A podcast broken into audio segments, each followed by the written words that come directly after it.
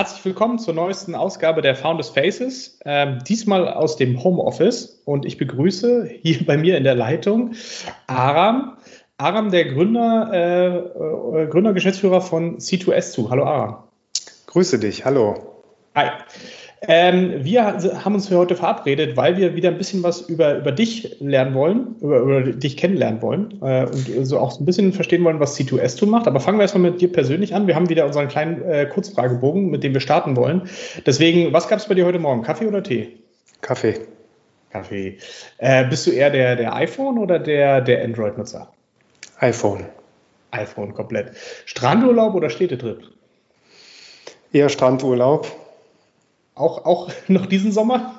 Ja, wir haben nach Kroatien gebucht und scheint ja so zu sein, dass wir auf die kleine Insel auch äh, drauf können, trotz Corona oder auch mit Corona. Wir schauen mal, wie sich die, äh, äh, die Bestimmungen da weiterentwickeln. Ja, ich bin auch gespannt. Ich habe eigentlich noch eine Woche im September auf Mallorca gebucht. Äh, ich drücke die Daumen, dass, dass, Spanien bis dahin die Grenzen wieder aufmacht. Ähm, bist du eher ein Fan von Autoscheren oder Autokaufen? Ich habe gerade ein neues Auto gekauft, weil mein Sohn äh, als Führerscheinanfänger unser altes Auto, was wir 250.000 Kilometer gefahren haben, äh, an eine, ein Verkehrsschild gesetzt hat. Ihm ist Gott sei Dank nichts passiert. Aber so musste ich jetzt mitten in der Krise ein Auto kaufen. Oh Gott, und das ging? Das ging mit ganz großartigen Rabatten und äh, ähm, das war alles wunderbar. Und auch kurze Lieferzeiten. Genau. Stand auf dem Hof. Sehr gut. Okay, äh, generell jetzt vielleicht gerade nicht, aber dann später wieder, bist du eher ein Fan von Fliegen oder eher vom Zugfahren? Zugfahren. Sehr ja. gern. Hm, besonders hier die äh, linksrheinische alte Strecke, auch zwischen Frankfurt und Köln. Da kann man noch ein bisschen den Ausblick auf den Drachenfels und die Lorelei genießen. Äh, das hat ja auch was Schönes. Reisen hat ja auch was mit Zeitverbringen zu tun und ein bisschen das Land beobachten. Aber es gibt natürlich auch Fälle, wo das Flugzeug äh, einfach auch das Verkehrsmittel der Wahl ist. Ja, klar. Manchmal muss es halt schneller gehen.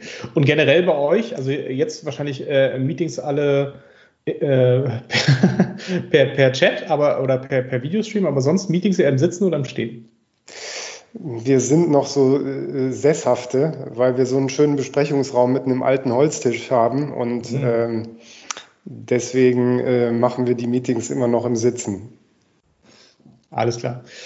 Ähm, genau, und das hat uns jetzt schon so ein bisschen so einen Einblick gegeben. Ne? Du hast ja ähm, C2S2 gegründet aus einer, aus einer, glaube ich, persönlichen Geschichte auch heraus, aus einer, also was, was, äh, wie, wie du dazu gekommen bist. Möchtest du da vielleicht kurz was zu sagen?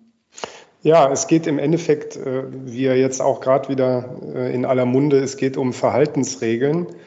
Also die Frage, ähm, was für Grundsätze und Rahmenbedingungen äh, gelten eigentlich für mich in meiner Organisation. Also wir machen das für Organisationen. Und wir versuchen eigentlich, die Organisation damit zu entlasten, in der Form, dass einfach jedem klar ist, okay, in dem Handlungsrahmen kann ich mich bewegen und das ist auch verständlich. Und da nutzen wir Technologie, damit ein Mitarbeiter relativ schnell ähm, sehen kann, kann ich das jetzt mit Teams machen oder muss ich einen anderen Provider nutzen oder was muss ich bei einem Videochat äh, noch beachten, auch beim Austausch äh, von Daten? Gibt es da vielleicht gewisse Dinge, die äh, ähm, sozusagen zur Sicherung der Daten notwendig sind, aber auch über Reisebestimmungen, auch Corona-Regelungen, die gerade ja gelten, wo es um die Frage geht, wie äh, gehe ich damit um und bin ich unhöflich. Also auch solche Verhaltensregeln sind Teil ähm, unseres Ansatzes. Und äh, ja, da war die Idee zu sagen, da gibt es Instrumente und Technologie, die das im Kontext der Entscheidung den Mitarbeitern sehr mundgerecht äh, bereitstellen kann und damit auch die Organisation freier machen, also auch agiles Arbeiten und, äh, und äh, flexible Arbeitsmodelle, auch jetzt gerade aus dem Homeoffice heraus, wo man sich vielleicht nicht sieht und wo man nicht den Ansprechpartner vielleicht direkt verfügbar hat, eben da auch ähm, ja, eine Lösung zu haben. Also es geht um das Thema Compliance, vor allen Dingen äh, äh Prozesse innerhalb einer Organisation zu, äh, zu ich möchte nicht sagen zu überprüfen, aber äh, äh, dass man selber sich vielleicht so ein bisschen äh, absichern kann und immer die richtige Entscheidung trifft. Nochmal die Frage, wie, wie bist du dazu gekommen? Was, was ist dein Hintergrund in dieser Richtung? Also ich bin Jazzmusiker und habe äh, immer angefangen, früher schon Klavier zu spielen, habe irgendwelche Melodien nachgespielt und irgendwann, als ich dann mal älter wurde, habe ich gedacht, irgendwie es gibt ein Rulebook äh, oder nicht, nicht ein Rulebook, sondern ein Realbook. Äh, mhm. Und das ist das sozusagen die Bibel des Jazz. Da gibt es eine Kurznotation mit Harmonien. Und da kannst du eigentlich, wenn du das lesen kannst, jedes Stück äh, dieser Welt spielen, von Yesterday bis zu, äh, ähm, was weiß ich, ähm, also alle möglichen äh, Pop-Songs und Standards. Und äh, da habe ich gesehen, ja, so ein paar Regeln und ein paar Prinzipien, wenn man die kennt und wenn man die auch verfügbar hat, dann kann man sich eigentlich viel freier bewegen. Und von daher sehen wir eine gute Rahmenregelung in einer Organisation als etwas sehr Positives und Hilfreiches an und machen daraus eben ein anderes Erlebnis. Und das war so die, das Aha-Erlebnis für mich, in der freiesten Musikform eigentlich äh, auch eine Struktur zu finden, die es dann einem ermöglicht, auch kreativ äh, zu werden und über sich selbst vielleicht auch hinauszuwachsen. Ja, ja, ja äh, das heißt, du bist auch aktuell noch Musiker oder? Ja, ja, ich, ich spiele noch fleißig. Ich habe mir vor einigen Jahren dann doch äh, auch den Lebenstraum erfüllt und äh, mir einen Flügel, einen alten Steinway-Flügel von 1920 äh, äh, gekauft, der wunderbar aufbereitet war. Also ein Instrument mit Seele und da probiere ich mich dann immer in den Abendstunden und auch am Wochenende dann und äh, ab und zu, wenn ich Lust habe, auch mal morgens, bevor ich ins Büro fahre. Sehr schön.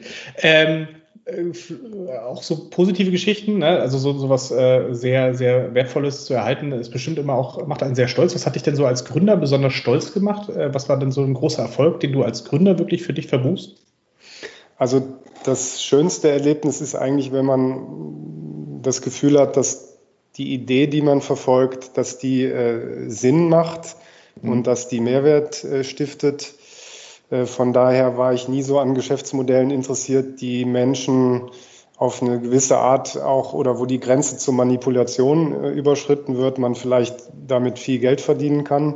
Das heißt nicht, dass Geld verdienen äh, was Negatives ist, aber sozusagen die Intention dahinter interessiert mich mehr oder hat mich immer bei äh, meiner Art von Tätigkeiten mehr interessiert. Und dann zu merken, da gibt es Kunden und auch Nutzer unserer, äh, unseres, unserer Applikation, die äh, Feedback geben und die das äh, gut finden und dass es wirklich einen Mehrwert stiftet und dann auch andere Überzeugungstäter sozusagen zu finden, die dann mit auf die Reise gehen. Also mein Co-Founder, der Thomas Herbst zum Beispiel, der von Anfang an begeistert war oder dann auch andere Wegbegleiter ähm, aus meiner bisherigen beruflichen Welt, die sich auf einmal mit diesem Thema gewidmet haben und es dann auch ja, gemeinsam zu dem gemacht haben, äh, was es heute ist. Und das ist, glaube ich, das oder für mich das Schönste am Gründen gewesen oder am Entrepreneurship, dass man äh, ja diese Begeisterung erzeugt, mit Rückschlägen natürlich auch leben äh, ähm, muss und dann sieht, ähm, dass was Neues in, entsteht. Und das ist natürlich auch ähm, Fluch und Segen zugleich da natürlich auch damit ganz viele ja. Auf und Abs und auch Herausforderungen einhergehen, aber das muss einem liegen oder, oder eben auch nicht. Ne? Ja, ja. Äh, speaking of Rückschläge, also äh, gab es denn etwa eine Situation, die, ähm, die extrem herausfordernd für euch war und wo ihr euch einfach durchgekämpft habt? Und äh, was, war, was war so das, das, das Hauptlearning dann aus, aus so einer Situation? Also äh, absolut. Es, es gibt natürlich auch häufig sehr unterschiedliche Meinungen, auch im Team ähm, wo man dann äh, links oder rechts rumgehen kann. Äh, gerade wenn man neue Kunden onboardet, ist es natürlich auch immer eine Herausforderung, die, Interess die unterschiedlichen Interessen übereinander zu kriegen. Und manchmal neige ich dann da auch dazu, wenn es andere Meinungen gibt, auch von Kunden und auch Kollegen und, und in unserem Team, dass ich das dann auch ein bisschen persönlich als Angriff äh, schon mal werte und äh, dann denke, ähm, äh, sind wir noch auf einer Linie und ist es das, was wir wollen, was der Kunde will? Ähm, also es geht schon mal in die Richtung, dass man dann Dinge macht, um sie einfach zu machen und wo ich merke, die bringen keinen Mehrwert und wo wir das alle merken und wo wir dann eine Diskussion haben, ja, machen wir das jetzt oder machen wir das nicht? Und in den seltensten Fällen machen wir es dann trotzdem, wenn wir es nicht unmittelbar für vernünftig halten. Aber manchmal machen wir es dann äh, um, der guten, um des guten Friedenwillens auch. Und meistens ist es dann aber, wenn wir diese Diskussion geführt haben und diese Reibungspunkte hatten, sowohl im Team als auch mit dem Kunden, dann am Ende des Tages auch eine gute Lösung. Aber da ja, wenn man so Gründer ist und, und Ideengeber und alles von Anfang an mitbetreut haben hat, dann ist es das Schwierigste oder der größte Rückschlag zu merken, dass es Menschen gibt, die vielleicht auch eine andere Meinung haben und äh, da dann gut mit umzugehen, äh, das ist das Schwierigste und da glaube ich, muss ich auch noch viel dazu lernen. Ja, ich glaube. Aber ich glaube, das, das, das ehrt dich ja, dass du selber sagst, äh, da, da ist noch lange nicht äh, ähm, das Ende der Fahnenstange erreicht und man kann immer noch lernen, weil äh, ich glaube, da sind wir uns alle einig, dass das, dass das Leben ein, äh, ein sehr langer Lernweg ist äh, am Ende. Gibt es für dich sowas, sowas wie, ein, wie ein Lebensmotto oder so? Irgendwas, was du äh, äh, gerne immer mal rezitierst oder äh, äh, anderen Leuten mit auf den Weg gibst in einigen Situationen? Ja, also wir haben da gerade schon angeknüpft. Es ist so ein bisschen die Frage äh, nach dem Lebensglück und der Lebenszufriedenheit. Und ähm, ich, ich glaube, dass sozusagen das Lebensglück äh, sich dann auch einstellt und dass das von vielen äh, oder einstellen kann und dass das auch von vielen Zufällen abhängt äh, im Leben und äh, Glück eben auch ein bisschen schicksalhaft ist. Aber Zufriedenheit ich glaube, wenn man auch Pech hat, aber äh, innerlich das tut, äh, wozu man sich berufen fühlt und wo man seine, äh, ja, sein Potenzial entfalten kann, dann ist man auch, glaube ich, zufrieden, wenn man nicht immer Glück hat im Leben. Und das ist so ein Motto, ähm, was für mich ganz persönlich gilt und was auch ein Stück weit natürlich im, in der Firma und in meinem Geschäftsmodell Einzug gefunden hat. Ja, ja. Ähm, gibt es vielleicht so ein, so, ein, so ein, Buch, was du gerne verschenkst oder was so, äh, ähm, was du oder gerne immer mal wieder liest, äh, was, was immer wieder An Anknüpfungspunkte für dich gibt? Ja, es gibt, es gab ein Buch, was mich fasziniert hat in dem Kontext. Äh, das ist von äh, Kennyman, ähm, Thinking Fast, Thinking Slow. Dieses mhm. Buch hat äh, viel ähm, verändert und ähm, das empfehle ich auch gerne weiter. Okay, kannst du kurz äh, ausführen, worum es da geht? So, so abstract-mäßig? Ja, also das ist auch wirklich ein Nobelpreisträger, äh, okay. der Autor. Und ähm, in der Tat hat er herausgefunden, dass es zwei Systeme gibt, also zwei ähm, Systeme in unserem, in unserem Gefühls- und Denkleben sozusagen oder Denkweise einmal das System 1 und das System 2. Und das System 1 ist emotional und äh, sozusagen sehr ad hoc und reaktiv.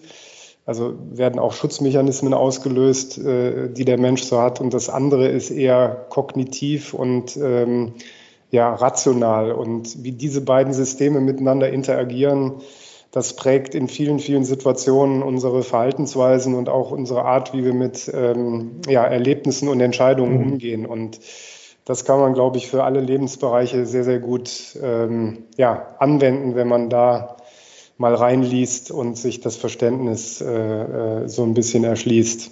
Ja, sehr schön. Ähm, letzte Frage auch schon werden wir, ähm, und zwar stellen wir immer am Ende gerne ähm, die Möglichkeit zur Verfügung einem Gründer. Stell dir vor, du hast ein riesengroßes Plakat, eine riesengroße Plakatwand, die du direkt auf dem Alexanderplatz in Berlin, also super zentral, äh, hunderttausende Leute kommen da im Monat vorbei, ähm, aufstellen könntest. Du kannst dort jede Nachricht, jede Message auch immer, die du gerne rüberbringen möchtest, könntest du dort platzieren. Was, was wäre das eine, was du dort gerne äh, positionieren möchtest? Die eine Nachricht. Werde der du bist und nicht der du sein willst. Na, sehr gut. Dann, Aram, vielen, vielen Dank äh, hierher und äh, viel Erfolg mit C2S2, äh, der Compliance-Lösung und bis bald. Ich danke dir. Bis bald. Ja.